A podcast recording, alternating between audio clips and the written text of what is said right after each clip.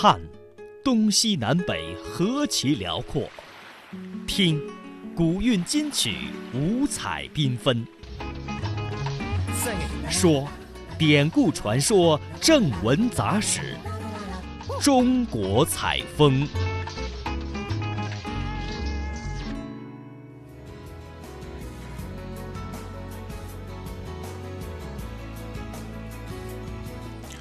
好的，走进我们今天的中国采风，要给您介绍的城市呢是北京。北京呢是中华人民共和国的首都、直辖市和国家中心城市，也是我国的政治文化中心。北京呢也是中国的八大古都之一，拥有着七项世界遗产，是世界上呢拥有文化遗产项目数最多的城市。北京呢，也是一座有着三千多年建成历史、八百六十多年建都史的历史文化名城，可以说呢是拥有着众多历史名胜古迹和人文景观。嗯，应该说北京是一座承载着太多历史文化的古城，而且呢，也有无数的名人都在这里留下了自己的足迹。那么接下来中国采风呢，我们就一起来感受一下诗意北京。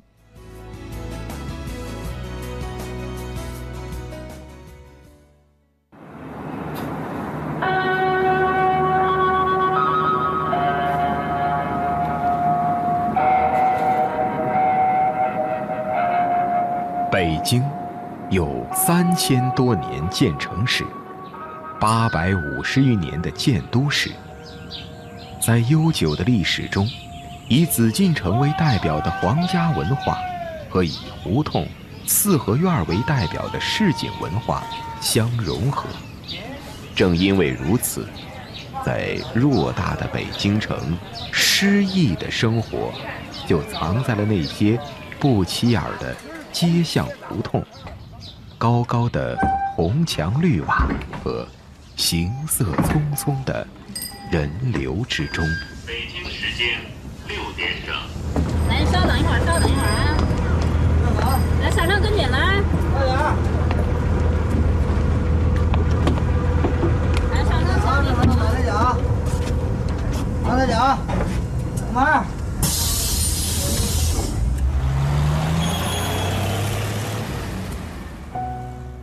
还记得城南旧事和骆驼祥子吗？在一个阳光灿烂的日子里，当年的沈从文就是一下火车，抬眼望见前门楼子，听见歌哨响起，才决心靠一支笔，在北京住下来，讨生活。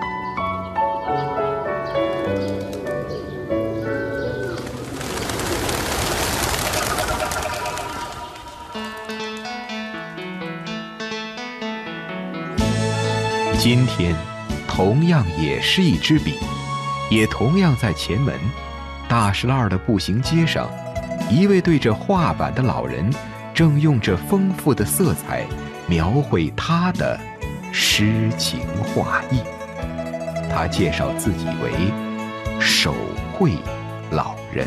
我叫手绘老人，我的名字叫吴勤昌，是四十五岁到的北京。原来在陕西省一个飞机工程，四十五岁调到航空部机关以后做外贸，做了十六年，然后退休。退休到现在已经十二年过去了，多半辈子在北京。从三年前看见人别人画牡丹，到现在呢，等于是三年零四个月过去了，画了四百八十幅画，对吧？六十学画，七十人生史。我感觉到七十岁以后呢，过得确实是。丰富多彩，差不多三天里边有两天出来画画，就三分之二的时间。我住的离这儿很近，但是我这个画画呢，跑的地方可多了。北京所有的公园我都跑遍了。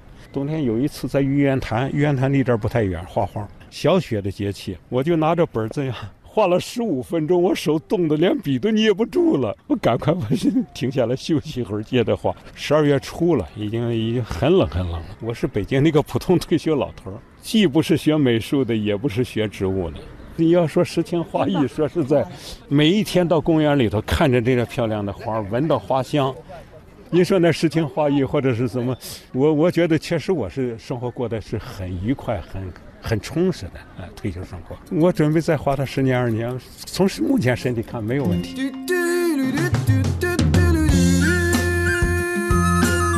时间会让生命衰老。可是记忆的种子，却总要在心上开出花来。于是，老人画布上的花色也越来越鲜艳了。画一群鸟儿围着我，画上绿林和青坡，画上宁静与祥和。当然，这里不是巴黎，不是纽约。每一扇窗前，每一盏灯下，不曾有过海明威、萨特、毕加索消磨时光的身影。但是，北京却一样产生过无数诗意生活的理想，甚至可能更浪漫。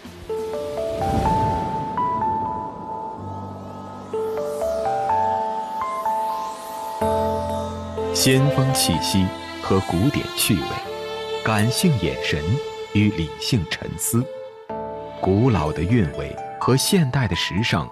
早就丰富了什刹海的河岸。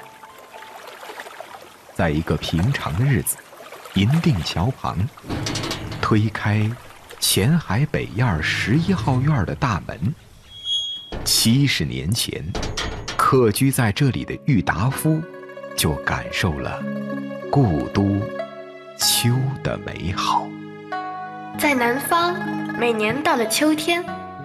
总要想起陶然亭的芦花，钓鱼台的柳影，西山的重唱，玉泉的夜月，潭柘寺的钟声。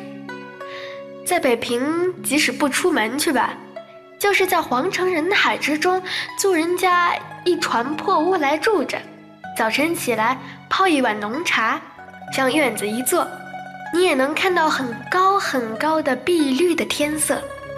听到青天下驯鸽的飞声，朝东细数着一丝一丝漏下来的日光，或在破壁腰中静对着喇叭似的牵牛花的蓝朵，自然而然的也能够感觉到十分的秋意。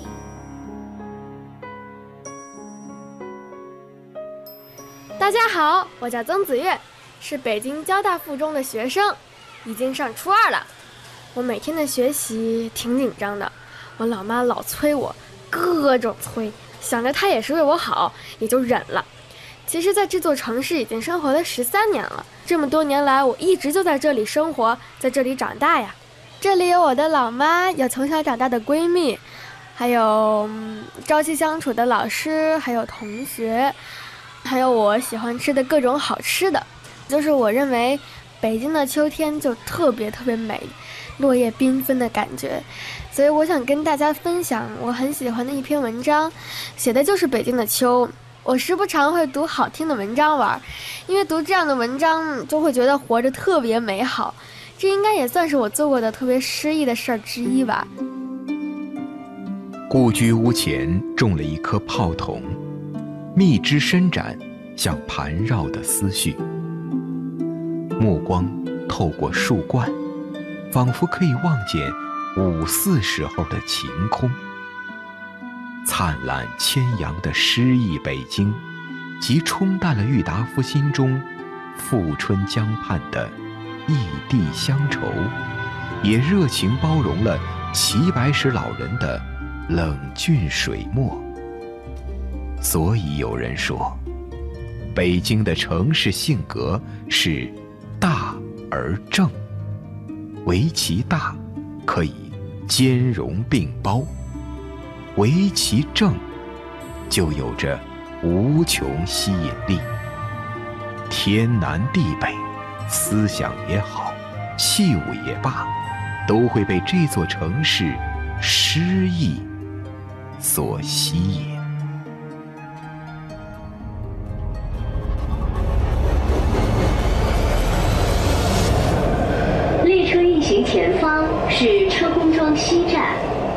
今天，日益丰富的文化设施、便利的交通、舒适的生活，让来到北京的各国和各地的朋友越来越多了。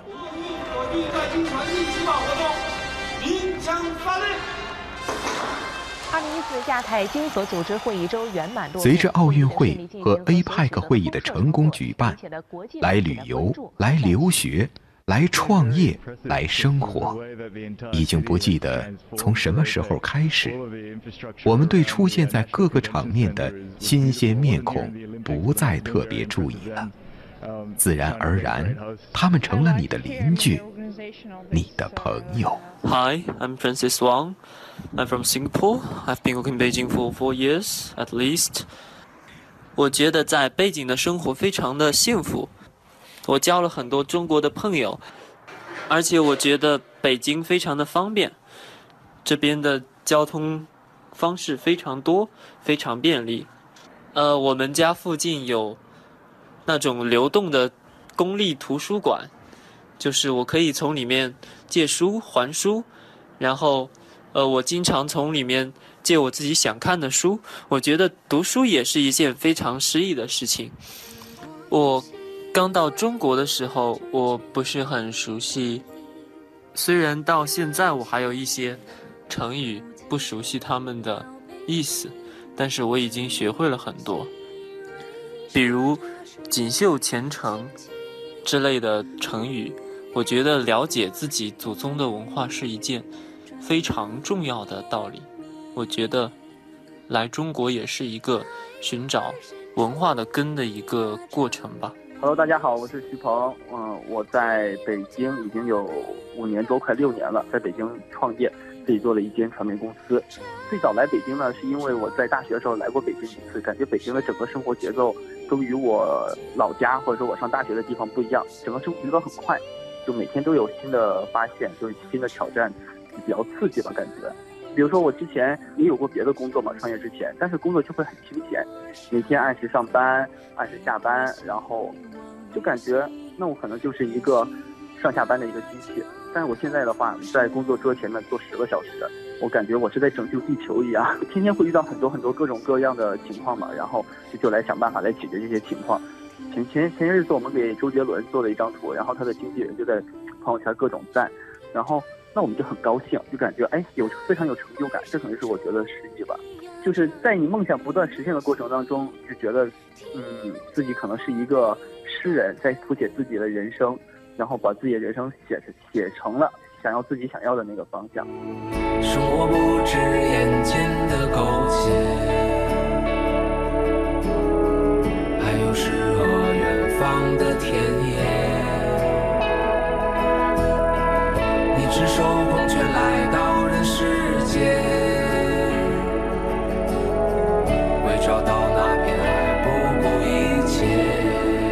生活就是一场旅行，没人能在出发前完全预见沿途的风景，但是每个人都可以是。生活的诗人，用自己喜欢的方式打开未知，这样的生活更有乐趣。和诗意的生活存在于激情创业中一样，一些看似平淡琐碎的片段，也蕴含着诗意的温暖。老舍文学奖的获得者，著名作家宁肯。讲了这么一个故事，就是当年北京老有这种有破鞋换烟火，那是七十年代，就是你可以拿鞋换他的烟火。然后呢我写了一个故事，就是说有一个人，有一小孩就问这我说你有没有小人书？我可以拿东西跟你换，啊，我可以拿我最宝贵的闹钟来给你换。一般这是不可能的，但是有一天呢，那个收废品来了以后，真的给他带来两本小人书，啊，他就真的把一个闹钟给了。这个两者之间是不等价的，一个闹钟那时候是十几块钱，一本小人书虽然当时非常稀少，但是也就几毛钱。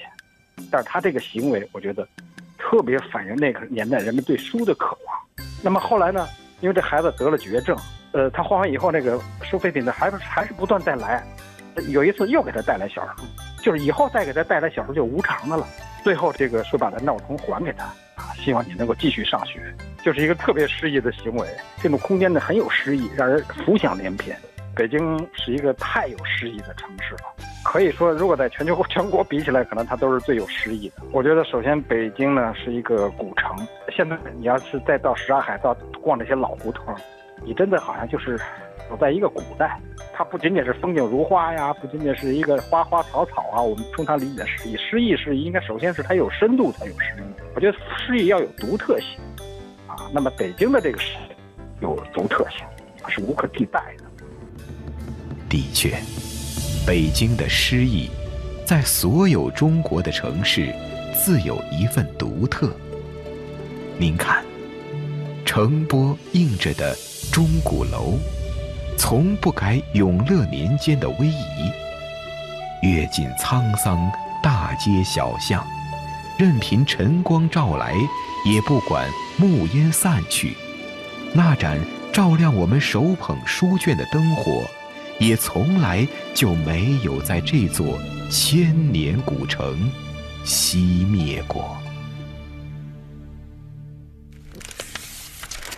当城市进入午夜。书店就是灯火。中国第一家二十四小时书店——美术馆东街的三联韬奋，将夜读的标语贴在显要位置。呃，我是超小米，呃，我是开服装店的，然后在店里的时候，我也会读一些书。我有的时候凌晨也来过，其实我很喜欢看到他们读书的那个状态，就是其实他也不分贫富贵贱呀什么之类的，我觉得大家来到这个地方都是平等的，非常有意思。嗯，这样的一个书店其实承载了很多的东西。我觉得如果在手里拿着一本纸质的书的时候，那个感觉是不一样的，就是书墨的那个香，还有就是很多人在书里传达的自己那种思想是一个静态和固态的东西，但是我觉得要比那个花花世界，就是所谓的手机里面的那个花花的世界要更让我觉得更着迷。其实大家看的书可能都不太一样，但是就是大家在那一刻的时候，其实都非常的安静。嗯，北京的诗。意，我觉得就在于，嗯，什么样的人都有。嗯，我在北京的鼓楼生活。嗯，我觉得很有意思的一点就是，很其实胡同里面住过很多所谓的名人大家之类的，然后，嗯，它其实现在就是都是老百姓们居住的地方，那种感觉非常有趣。可能我们，嗯，刚走过这个胡同里面，可能就出了好几位，可能是政治家，可能是文学家，可能是思想家的人，但我其实我们自己都不自知，就是说那种有一种很穿越的感觉，有的时候你很难言语。这个我觉得其他的城市不存在这种沉淀，或者说让我有那种觉得在一个。喧闹的都市里面，能有一个有一个安静的地方，这就是北京的诗意，这是其他城市给我带不来的一种感觉。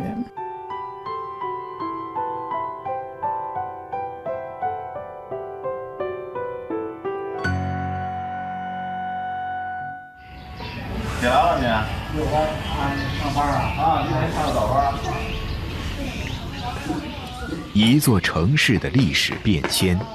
其实承载和记录着鲜明的风格。如果是智慧、科学的，便留下了精神和物质的双重文明，使之成为全人类弥足珍贵的宝藏。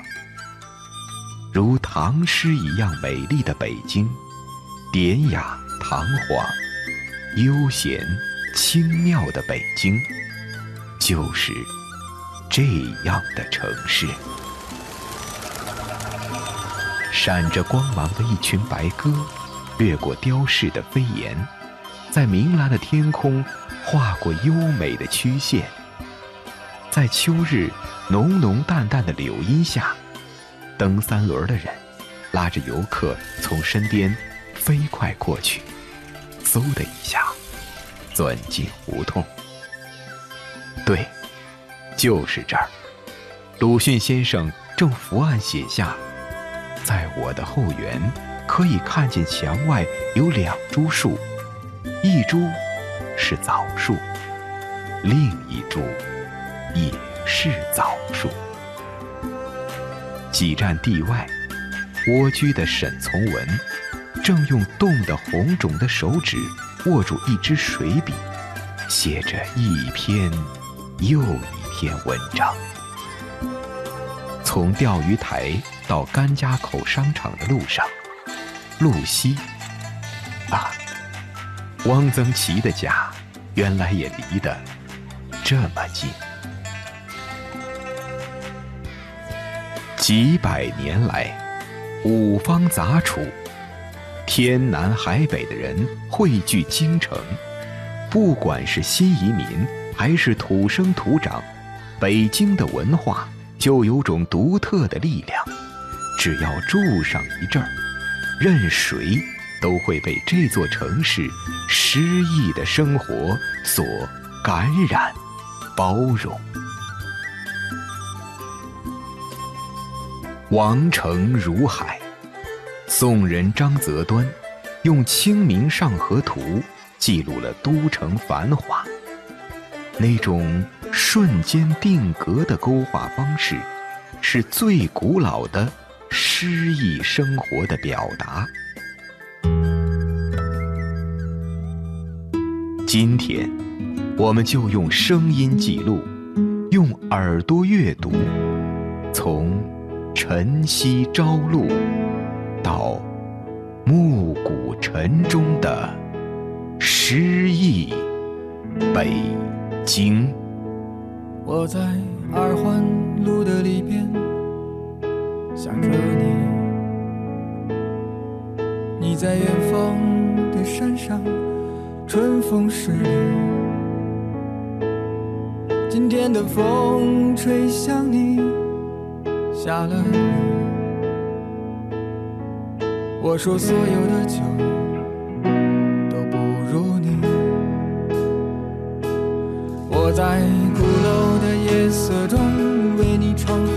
自来，在别处沉默相遇和期待。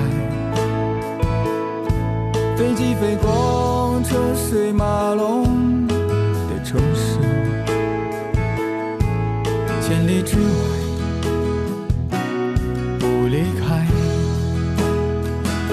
把所有的春天都揉进了一个清晨，